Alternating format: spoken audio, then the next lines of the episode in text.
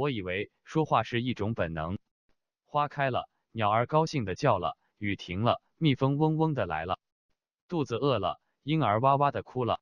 可是，在一个奇怪的时代，这种本能被删除了。整整六亿人饿了却不能说，说了就是对国家的背叛。我更以为说话是一种尊严，是记忆的尊严，敢把历史的真相在于竹简；是情感的尊严，能大声念出死去者长长的名单；是智力的尊严，亩产不会两万斤，马脑袋上不会长角，梅花鹿身上有斑点。可是不知何时，我们竟被删掉这份尊严。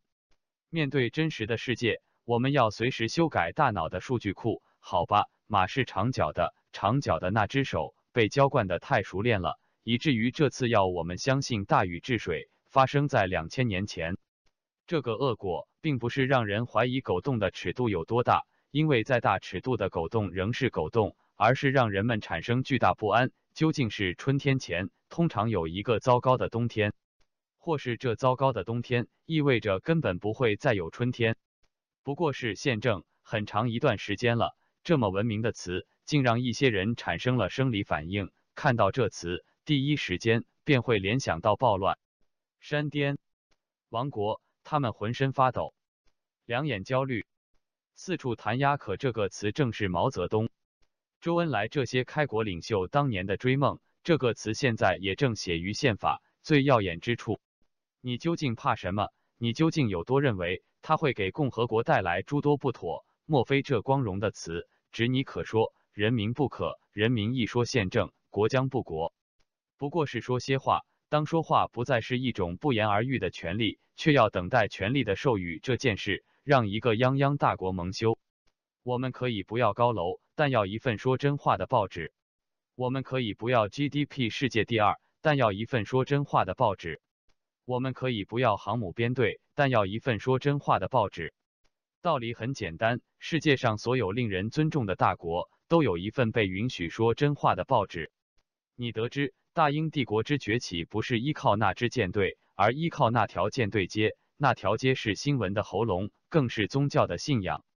你试想，当你站在那个叫缅甸的弹丸小国面前，牛哄哄的说：“我有亚洲第一高楼，你有吗？”他摇摇头。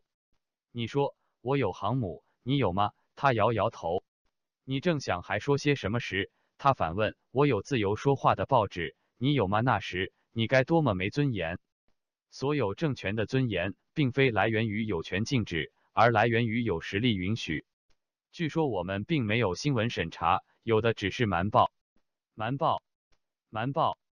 所以就在新年献词被修改之时，山西铁路隧道死伤者众。一条河被重度污染五天，不仅公众不知道，连长官也说不知道，这简直是一个悲伤的玩笑。也许他们真不知道，他们本是设计了一个要锁住世界的大笼子，可最后的结果却是与世隔绝的。他们把自己反锁在那笼子里，全世界都知道那样子很可笑。你修改新年献词作甚呢？我信你能修改别人给新年写的献词。我不信你能修改别人给你写的悼词。我真正想说的是，中国，你可以更文明一些吗？世界如此贴近，我不想谈什么主义，也不谈什么意识形态，我只想谈文明。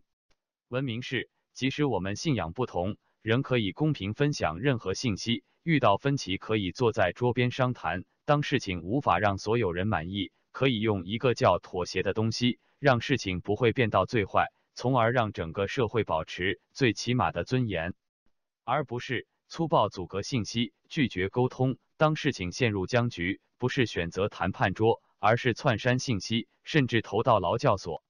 世界就在那里，你总是不选择面对，而是选择删除。问题是，你删除得了世界，却删除不了尊严，因为尊严是个人的需要，也是国家的必要。你很难想象。一群连自己的尊严都不顾的人，会去顾国家的尊严；一群没有尊严的国民，却建成了一个强大的国家。一群猪从来不会保护猪圈，就这么简单。此时，广州大道中两百八十九号门口聚集了很多尊严的人们，他们手捧鲜花，举着标语，发表着见解。你千万不要认为他们是匿名，要删颠，你要确信他们是保证这个国家还有未来的资源。他们爱这里，才批评这里。他们批评得起，你也要受得起。你知道吗？虽是情非得已，但废除劳教制度那一刻，这个政权得到了意想不到的尊严。你还得知道，言论自由、司法独立、宪政，这些都不是对一个政权的咒语，而是祝福语。你不拒绝尊严，就不要拒绝这些祝福语。何况你已别无退路，只有跟上文明世界的脚步。